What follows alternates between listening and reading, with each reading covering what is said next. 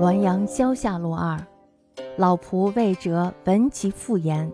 顺之初，有某生者居于家八九十里，望其姓名，与妻先后卒。约三四年，其妾亦卒。是其家用工人夜行避雨，宿东岳祠廊下。若梦非梦，见某生何孝立庭前，妻妾随焉。老仆魏哲听他的父亲说，顺治朝初年，某生家距我家有八九十里。我已经忘了他的姓名。他和他的妻子呢，先后去世。那么过了三四年之后呢，他的妾也死了。当时呢，他家雇佣的工人在赶夜路的时候遇到了大雨，于是呢就借宿在了东岳祠的廊檐下。就在似梦非梦的时候，这时候呢就看见了某生带着枷锁站在了庭前。那么他的妻妾呢都跟随在他的身后。有一个神灵呢，他的衣冠像是城隍一样，恭敬地弯着腰对月神说：“某生无二人有罪，胡二命亦有功。”何相抵？某生呢侮辱了这两个人是有罪的，但是呢却救了这两个人的性命，这也是有功的，应该相抵。那么这时候月神就非常的不高兴地说：“二人为此仁耻尚可待，某生活二人正为欲污二人，但一科罪，何云功罪相抵也？这两个人怕此而忍够寒耻，还可以原谅。”某生呢救了他们两个人，正是为了奸污他们两个人，怎么能说功罪相抵呢？于是挥手把城隍神打发了出去。某生的妻妾呢也随后出去了。这时候呢，故宫是非常的害怕，他也不敢吱声，悄悄地躲了起来。故宫在天亮之后呢，就回去把这事儿告诉了家人。大家呀都不明白这到底是怎么回事儿。谋生过去的仆人这时候哭道：“义在，竟以此事被戮乎？此事唯吾父子知之，袁受恩深重，誓不敢言。今已隔两朝，实敢追溯。两主母皆是非妇人也。前明天启中，魏忠贤杀玉妃，其位下宫女内奸。”皆密捕送东厂，此甚惨。有二内奸，一曰福来，二曰双贵，亡命逃匿。原与主人曾相识，主人方伤于京师，也投焉。主人引入密室，吾血系思愧。主人与二人曰：“君等声音状貌，在男女之间，与常人相异。”一出必见祸，若改女装，则物色不及。然两无夫之妇，寄宿人家，行迹可疑，亦必败。二君身已静，本无异妇人，肯屈以为我妻妾，则万无一失矣。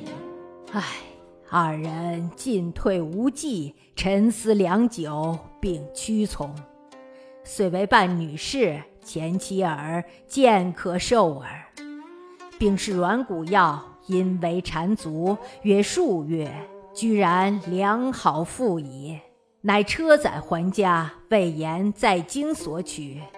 二人久在宫禁，并白皙温雅，无一好男子状。又其是迥出异乡外，亦无绝者。但雅琪不是女红。为是娇宠堕儿，二人感主人再生恩，故事定后亦甘心偕老。然使巧言又邪，非哀其穷，以思命之见钱也。真是怪事儿，他们竟然因为这件事儿被记录，并且定罪了。这事儿呀，只有我们父子知道，因为受恩深重，发誓不说。如今呢，已经隔了两朝，才敢说说以前的事儿。两位主母呢，实际上呀，都不是女人。在明代天启年间，魏忠贤杀死了玉妃，玉妃的宫女太监都被秘密逮捕，送到了东厂，都是死得很惨的。有两个太监，一个叫福来，一个叫双桂，改名换姓儿逃了出来。因为他们与主人是旧相识，而主人呢正在京城经商，就夜里投奔来了。主人呢把两人带进了密室，我从门缝里往里偷看，听见主人对他们说：“你们的声音和相貌不男不女，和别的人不大一样，一出去啊肯定会被抓住。如果改成女装，那么呀就肯定认不出来了。”但是呢，两个没有丈夫的女人寄住在别人的家里，行迹是可疑的，所以呢，一定会败露。两位已经是净了身的人，和女人呢没什么两样。如果肯委屈的话呢，那么就当我的妻妾吧，这样呢就万无一失了。而此时呢，两个人是进退两难，沉思了好久之后呢，都只好屈从。主人呢，于是给他们采购了女人的饰物，扎了耳朵眼儿，渐渐的可以挂上耳环了。后来呢，又买了软骨药，悄悄地为他们缠了脚。过了几个月以后呢，居然变成了两个漂亮的妇人。于是呢，主人用车载着二人回家，并且谎称说是在京城取的。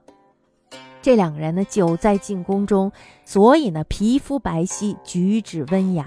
没有一点男子的样子，这件事儿呢又远出于人的意料，竟然没有人察觉。只是呀，奇怪的是，两个人都不做女红。